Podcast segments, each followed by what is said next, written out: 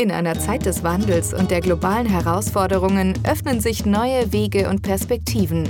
Seien Sie informiert über die Boomregion Zentralasien mit dem Business East Podcast von Thomas Bayer, präsentiert von der Schneider Group, dem Experten für Ihr Zentralasien-Geschäft. Recht herzlich willkommen zu einer weiteren Ausgabe des Business East Podcasts, dem Podcast, der sich mit der wirtschaftlichen Situation in Zentralasien beschäftigt. Das ist vorerst die letzte Episode dieses Podcasts. Wir gehen in eine Pause, aber äh, vor der Pause haben wir noch einen absoluten Top-Gast, Professor Dr. Klaus Mangold, dem langjährigen ehemaligen Vorsitzenden des Ostausschusses der deutschen Wirtschaft. Lieber Herr Mangold, wir freuen uns sehr, dass Sie Ihre Expertise heute mit uns im Business East Podcast teilen. Sie waren ja vor kurzem in der Region Zentralasien. Vielleicht können Sie erstmal so ein paar Eindrücke schildern, was Sie in der Region erlebt haben. Wie ist die Stimmung gerade in Zentralasien? Zunächst bedanke ich mich natürlich für die Einladung und freue mich auf den Meinungsaustausch mit Ihnen. Ja, ich war in Zentralasien gewesen und äh, ich glaube, die Stimmung ist gut. Die Stimmung ist in fast allen Ländern gut. Sie ist besonders gut, glaube ich, in Usbekistan und in Kasachstan, aber auch in Turkmenistan. Das waren die Länder, die, die ich besonders kenne und äh, die, glaube ich, auch immer wieder im Mittelpunkt des wirtschaftlichen Geschehens liegen. Und ich glaube, man muss differenzieren. Kasachstan lebt natürlich sehr stark von seinen Rohstoffen, von Öl und Gas. Usbekistan lebt äh, von sehr stark wachsen von dem Manufacturing. Und ich glaube, Turkmenistan ist ein Land, äh, das jetzt äh, natürlich von den hohen Gas- und Ölpreisen profitiert. Also ich glaube, das sind die drei Länder, äh, die zurzeit etwas auch im Mittelpunkt der deutschen Wirtschaft stehen. Kirgisistan ist so in einer langsamen Take-off-Phase. Jetzt gibt es ja in der Region äh, und auch um die Region herum einige geopolitische Spannungen. Wir reden da über Russland, aber auch über China. Inwiefern beeinflussen denn diese geopolitischen Spannungen in Zentralasien und auch um Zentralasien die wirtschaftlichen Möglichkeiten für deutsche Unternehmen? Also natürlich äh, haben diese Spannungen Auswirkungen auf alle Länder. Aber ich glaube, man muss differenzieren. Zunächst will ich mal sagen, dass alle Länder sich bemühen, zunächst etwas auf Distanz zu gehen zu den Big Brothers, würde ich mal sagen. Ähm, das ist wirklich ein erkennbarer Trend mit unterschiedlicher Stärke. Und Sie sehen, dass Sie natürlich nach wie vor, wenn man mal auf Ihre Exporte aus den Ländern heraus in die Länder China und Russland schaut, dass es nach wie vor natürlich dort eine hohe Abhängigkeit gibt. Das wird sich auch in den nächsten Jahren nicht dramatisch verändern. Das wird geringer, aber nach wie vor spielen China und Russland eine große Rolle, sowohl auf der Import- als auch auf der Exportseite. Erste Bemerkung. Zweite Bemerkung. Ich glaube, dass alle Länder sich bemühen, jetzt etwas auch auf langsam auf Distanz zu gehen, sofern sie das können. Und ich glaube, dass man sieht, dass es auch eine Bewegung gibt dahin, dass äh, man weniger Investitionen gerne sieht, aus, vor allem aus China, aber auch natürlich etwas aus Russland. Auf der anderen Seite gibt es viele Unternehmen jetzt, die gerade in Kasachstan und Usbekistan anfangen zu produzieren, um damit sich etwas zu lösen von ihrem Produktionsstandort Russland, den sie teilweise gar nicht mehr haben können durch die Sanktionen. Also ein sehr gemischtes Bild. Aber ich glaube, insgesamt kann man sagen, und das auch gezeigt ja, das Treffen äh, der fünf äh, zentralasiatischen Staatspräsidenten mit dem Ostausschuss und dem Bundeskanzler, dass man auf einem Wege ist, sich wirklich etwas zu lösen von der früheren Dominanz äh, der Bindung in der ehemaligen Sowjetunion. Sie haben gerade schon das äh, Treffen angesprochen mit dem Bundeskanzler, mit dem deutschen Bundeskanzler. Vielleicht können wir einmal die Rolle Deutschlands und auch Europas in der Region etwas vergleichen mit der Chinas oder Russlands. Wie sieht das aus? Äh, die Handelsbeziehungen, Sie haben es schon angesprochen, mit China und Russland sind immer noch größer als mit Deutschland oder auch mit Europa. Ähm, aber entwickelt sich das gerade in eine etwas andere Richtung vielleicht? Also wir holen kräftig auf. Wir holen kräftig auf. Das ist auch das ganz klar erklärte wirtschaftliche politische Ziel sowohl der Europäischen Kommission als auch der Bundesregierung. Und deshalb auch war es so wichtig, dass der Bundeskanzler zu diesem Treffen eingeladen hat und sich damit auch committed hat für die weitere Entwicklung der Region. Und ich glaube, man sieht auch, dass man die Länder begleiten will, in einem allmählichen Kurs sich etwas wegzuentwickeln von den klassischen Ländern und den früheren Bedingungen und dass man alles tut, ich sage mal gerade auch am Beispiel Usbekistan, den Präsidenten zu ermutigen, einen marktwirtschaftlicheren Kurs einzuschlagen. Und ich glaube, das funktioniert gar nicht schlecht. Lassen Sie uns vielleicht auch über die kulturellen Unterschiede sprechen, die deutsche Unternehmen berücksichtigen sollten, wenn sie in Zentralasien Geschäfte machen wollen. Sie waren oft in der Region, Sie kommen erst aus der Region. Was gibt es da für kulturelle Unterschiede, die wichtig sind, auch für die Zuhörer dieses Podcasts? Also ich glaube, dass man natürlich sich ganz stark einstellen muss, wie in allen diesen Märkten, auf das, was die Länder können. Und ich glaube, dass natürlich die industrielle Basis in Usbekistan ein Prä ist für dieses Land. Usbekistan, ich sage das mal klar, kann Manufacturing. Und wenn man sieht, was das Land tut auf der Basis äh, von Baumwolle in der Textilindustrie, in der Metallverarbeitung, vor allem Kupfer, dann sieht man, dass dort eine industrielle Basis ist. Und ich glaube, dass immer wieder Usbekistan das Land ist, Herr Bayer, was am stärksten industrielle Geschichte hat. Äh, das kommt durch die Textilindustrie, durch die Teppiche, das kommt durch die, die Bekleidungsindustrie. Dort gibt es diese Industrie. Und ein tolles Beispiel, das empfehle ich jedem, der sich zum Beispiel mit Usbekistan beschäftigt, dass er in den Technopark geht, zum Beispiel in Usbekistan, wo es insgesamt inzwischen 6000 Beschäftigte gibt von vielen Unternehmen, die dort anfangen zu produzieren und wo man sieht, was wirklich usbekisches Know-how kann, wenn es um den Industrialisierungsprozess geht. Das ist wirklich für mich, sage ich auch, ein, ein Appell an die, die zuhören. Wer nach Usbekistan geht, sollte unbedingt einen Blick werfen in diesen Technopark. Das gibt ihm ein gutes Beispiel, was junge Menschen vor allem in diesem Land tun können, um den industriellen Prozess nach vorne zu bringen. Lassen Sie uns auch über das Rückgrat der deutschen Wirtschaft sprechen, nämlich die kleinen und mittleren Unternehmen, die ja teilweise Global Champions sind. Ähm, gibt es da erfolgreiche Beispiele, erfolgreiche Fallstudien von diesen kleinen und mittleren deutschen Unternehmen, die in Zentralasien Fuß gefasst haben und dort jetzt gute Geschäfte machen? Ja, ich, also ich will jetzt mal vielleicht weniger Namen nennen, aber ich will mal so auf zwei, drei Sektoren kommen. Das eine sind natürlich zum Beispiel Pumpenhersteller, die in, sowohl in Usbekistan als auch in Kasachstan produzieren. Es gibt, äh, wenn man über Baustoffe nachdenkt, viele Aktivitäten der deutschen Baustoffindustrie. Denken Sie an Knauf oder andere. Äh, das sind schon Aktivitäten, äh, wo die Länder ganz frühzeitig jetzt ähm, in den Fokus rücken. Vor allem auch deshalb, weil man aus Usbekistan heraus ja, wenn man eine Produktion hat, völlig legal, sanktionsfrei nach Russland äh, exportieren kann. Also ich glaube, das ist etwas, was man sehen kann und wo es wirklich viele Bemühungen gibt von Unternehmen, gerade jetzt neu sich mit den Standorten Zentralasiens zu beschäftigen.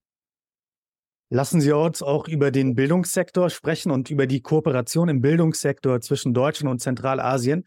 Inwiefern ist dieser Bildungssektor wichtig für die zukünftigen Geschäftsmöglichkeiten, auch für die deutschen Unternehmen? Also ich glaube, dass alle Länder geben dort unheimlich Gas in der Aus- und Weiterbildung junger Leute. Und die deutsche Wirtschaft ergänzt sie. Das ist eines unserer großen Assets, was wir noch einbringen können, wenn es um internationale Wertschöpfung geht, dass wir immer versuchen, dann junge Menschen auszubilden.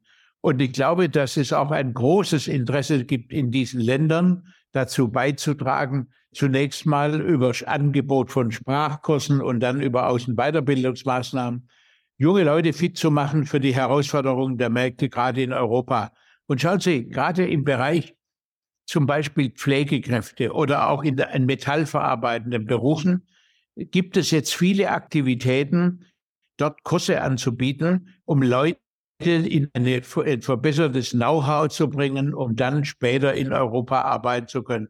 Es gibt übrigens einen Punkt, der besonders wichtig ist dass es jetzt auch viele Menschen gibt aus Usbekistan, Kasachstan, die in Russland gearbeitet haben und die jetzt wegen der wirtschaftlichen Situation in Russland zurückkommen in ihre Länder und deshalb natürlich in aller Regel gut ausgebildet sind, auch mit Sprachen besser ausgestattet sind als üblich. Und das ist ein Potenzial für die deutsche Wirtschaft. Und ich sage mal, 50 Prozent der der, der Bevölkerung in Usbekistan ist unter, unter 30 Jahre. Das ist ein großes Potenzial. Und wenn wir es richtig machen als deutsche Wirtschaft im, im Schulterschluss mit der Bundesregierung und den Menschen auch schnell Visa geben, dann haben wir ein Potenzial, was wir verwirklichen können. Es liegt an uns, auch das wahrzunehmen. Wir haben schon über die kleinen und mittleren äh, Unternehmen aus Deutschland gesprochen, die teilweise Global Champions sind, wegen der Technologie, bei der diese Unternehmen führend sind. Inwieweit sind denn diese deutschen Technologien bzw. Innovationen in Zentralasien gefragt und wie können auch diese Technologien in Zentralasien in den Markt ähm, effektiv eingeführt werden? Also ich will Ihnen mal ein Beispiel geben mit der Textilindustrie. Die Textilindustrie hat einen enormen Aufschwung in Usbekistan, aber auch in anderen Ländern, weil die Länder vielfach Baumwollvorkommen haben, die sie verarbeiten können und wollen. Das heißt, sie brauchen dann hochmoderne äh, Spinnerei, Webereimaschinen. Das alles führt dazu, dass in diesen Ländern ein Bewusstsein entsteht, dass man mit dieser hohen Technologie umgehen muss. Das heißt, man hat nichts gewonnen, wenn man nur eine Maschine kauft. Man muss sie warten, instand halten, pflegen und muss deshalb schauen, dass man auch die entsprechenden Menschen dazu ausbildet. Dieses Bewusstsein ist da. Deutschland ist immer aus der Sicht dieser Länder der Fokus, wenn es um Technik geht, in Europa. Und ich, wir haben dort nach wie vor eine sehr gute Position, müssen sie aber auch natürlich kräftig verteidigen gegenüber China. Für die Zuhörer dieses Podcasts ist auch insbesondere interessant, in welchen Branchen in Zentralasien es den größten Bedarf gibt, vielleicht auch an deutschem Know-how, an deutschen Innovationen, an deutscher Technologie. Welche Branchen sind Ihrer Meinung nach hier prädestiniert für diese deutschen Technologieexporte? Also es gibt dabei eine, ein ganz klares Bewusstsein, zum Beispiel im Bereich der erneuerbaren Energien. Alle diese Länder haben ein klares Bewusstsein, so schnell wie möglich erneuerbare Energien auszubauen. Das heißt also insbesondere Windkraft, das heißt natürlich auch Solarenergie und das heißt ja immer dann auch Vernetzung und die notwendigen Schaltungen und Kabel dafür zur Verfügung zu stellen. Sonst geht es ja nicht. Das ist etwas, was beide Industrien unglaublich verbindet. Da darf man auch eines nicht vergessen, dass in diesen Ländern, der Kasachstan, und Usbekistan, aber auch in Kirgisistan, enorme Rohstoffvorkommen da sind. Nehmen Sie Usbekistan und Kupfer. Kupfer wird weltweit eine große Nachfrage haben. Die Verarbeitung von Kupfer mit Hilfe deutscher Maschinenbauer wird eine besondere Bedeutung haben, auch in den gerade gegründeten Industrieparks. Also ich glaube, die Welt ist dort voller Chancen. Sie haben auch schon Usbekistan als industriellen Standort hervorgehoben. Ähm, generell in Zentralasien, wenn wir über industrielle Standorte sprechen, welche Chancen und welche Herausforderungen sehen Sie in Zentralasien für deutsche und auch europäische Unternehmen? Also ich glaube, dass die Chancen vor allem für deutsche Unternehmen groß sind. Deutschland hat eine unheimliche Sympathie, auch in Kasachstan deshalb, weil es ja wirklich eine lange Geschichte gibt in der Sowjetunion, wo viele äh, Russlanddeutsche umgesiedelt worden sind nach Kasachstan. Das hat immer noch eine gewisse nachreichende Wirkung. Und ich glaube, dass man sieht, dass in diesen Ländern das Bewusstsein, äh, zusammenzuarbeiten der deutschen Wirtschaft enorm groß ist. Und ich glaube, es wird sich abspielen in den Bereichen der metallverarbeitenden Industrie zunächst und auch natürlich in einem bestimmten Maße im Bereich der erneuerbaren Energien. Und wir werden sehen, dass der Maschinenbau und alles, was mit technisch hochwertigem Equipment zu tun hat, denken Sie an ein Produktportfolio von Siemens, von Bosch, das wird dort in den nächsten Jahren auf große Nachfrage stoßen. Und das sind, glaube ich, die Sektoren neben der Baustoffindustrie und der Bauindustrie insgesamt, glaube ich, das sind die äh, wichtigsten Bereiche, die davon profitieren werden. Kommen wir auch schon zur letzten Frage. Und das ist eine sehr konkrete Frage. Wenn jetzt jemand äh, den Podcast hört ähm, und der hat ein Unternehmen in Deutschland, ist ein Global Champion, möchte die Technologie nach Zentralasien bringen, was würden Sie konkret diesem Unternehmer raten, äh, wenn er nach Zentralasien expandieren möchte?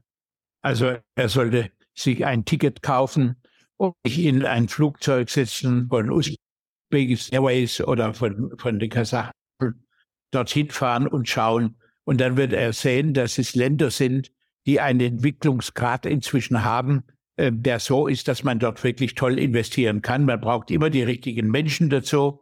Man muss die natürlich auch nach Deutschland bringen, muss sie hier ausbilden, muss sie dann wieder zurückschicken.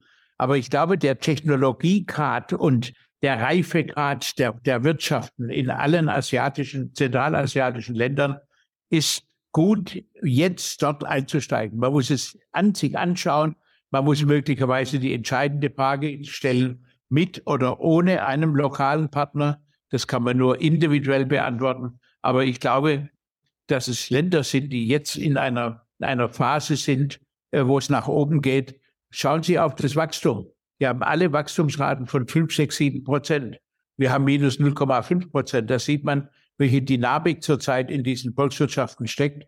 Und ich glaube, dass das ein ermutigendes Zeichen ist dafür, dass man jetzt, jetzt, jetzt gut Geschäft machen kann und dass man es nicht überlassen muss, China, Korea oder anderen. Lieber Professor Mangold, vielen Dank für die, Ihre Zeit, für das Teilen Ihrer Expertise. Ich denke, wir haben viel gelernt über Zentralasien und warum Zentralasien so ein interessanter Markt auch ist für die deutsche Technologie. Ähm, und ähm, vielen Dank, dass Sie als letzter Gast vor der Pause des Podcasts sich die Zeit genommen haben für den Business East Podcast. Dankeschön. Vielen Dank, Herr Bayer, und alles Gute.